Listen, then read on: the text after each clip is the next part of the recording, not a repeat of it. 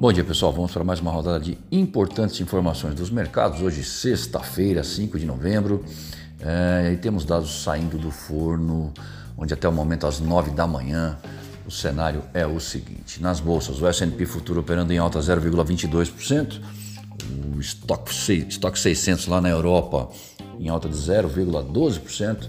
CSI 300 na China encerrou em baixa de 0,54%. É, barril de petróleo tipo Brent sendo cotado a 81 dólares, enquanto o comportamento do dólar ante as principais moedas no exterior é de alta, de 0,19%. Lá na zona do euro, as vendas no varejo recuaram 0,3% em setembro e na Alemanha a produção industrial caiu 1,1% em setembro em relação a agosto. Nos Estados Unidos, Além da decisão do FONC sobre o juro, tínhamos outro indicador de peso esperado essa semana e ele chega hoje. Trata-se do relatório geral do mercado de trabalho americano, o payroll de outubro, que sai às 9h30 da manhã. É, sobre a China, o JP Morgan reduziu a sua previsão de crescimento do país para 7,8% esse ano.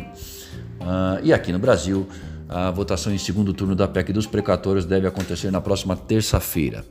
O texto aprovado em primeiro teve 312 votos favoráveis, uma margem estreita, posto que 308 eram necessários. O presidente Arthur Lira, da Câmara, disse não acreditar em mudanças partidárias bruscas, esperando inclusive um quórum maior de presentes. Se passar, o texto vai ao Senado, casa resistente ao governo, e nos resta esperar. Hum, bom, após o relatório da ADP mostrar o crescimento na criação de empregos no setor privado e os pedidos semanais de seguro-desemprego recuarem além das previsões, chegou o dia do indicador mais importante do setor, o payroll, o relatório geral do mercado de trabalho americano, que trará consigo os ganhos dos trabalhadores, taxa de desemprego e a saúde da folha de pagamento não agrícola nesse encerramento de semana, às nove e meia da manhã. Portanto, todas as atenções estarão voltadas para esse relatório. Por aqui, o fronte político dá o tom das incertezas. O mercado já percebeu a resistência do Senado em aprovar as medidas apresentadas pelo governo. A PEC dos precatórios passou em primeiro turno na Câmara com votação apertada e pairam receios sobre a sua aprovação em segundo turno na próxima semana.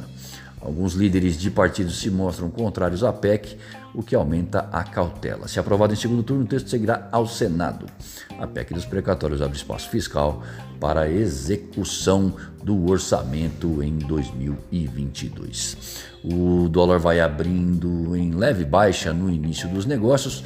É, lembrando que o encerramento de ontem para a moeda americana foi de 5,6061, já para o euro 6,4720.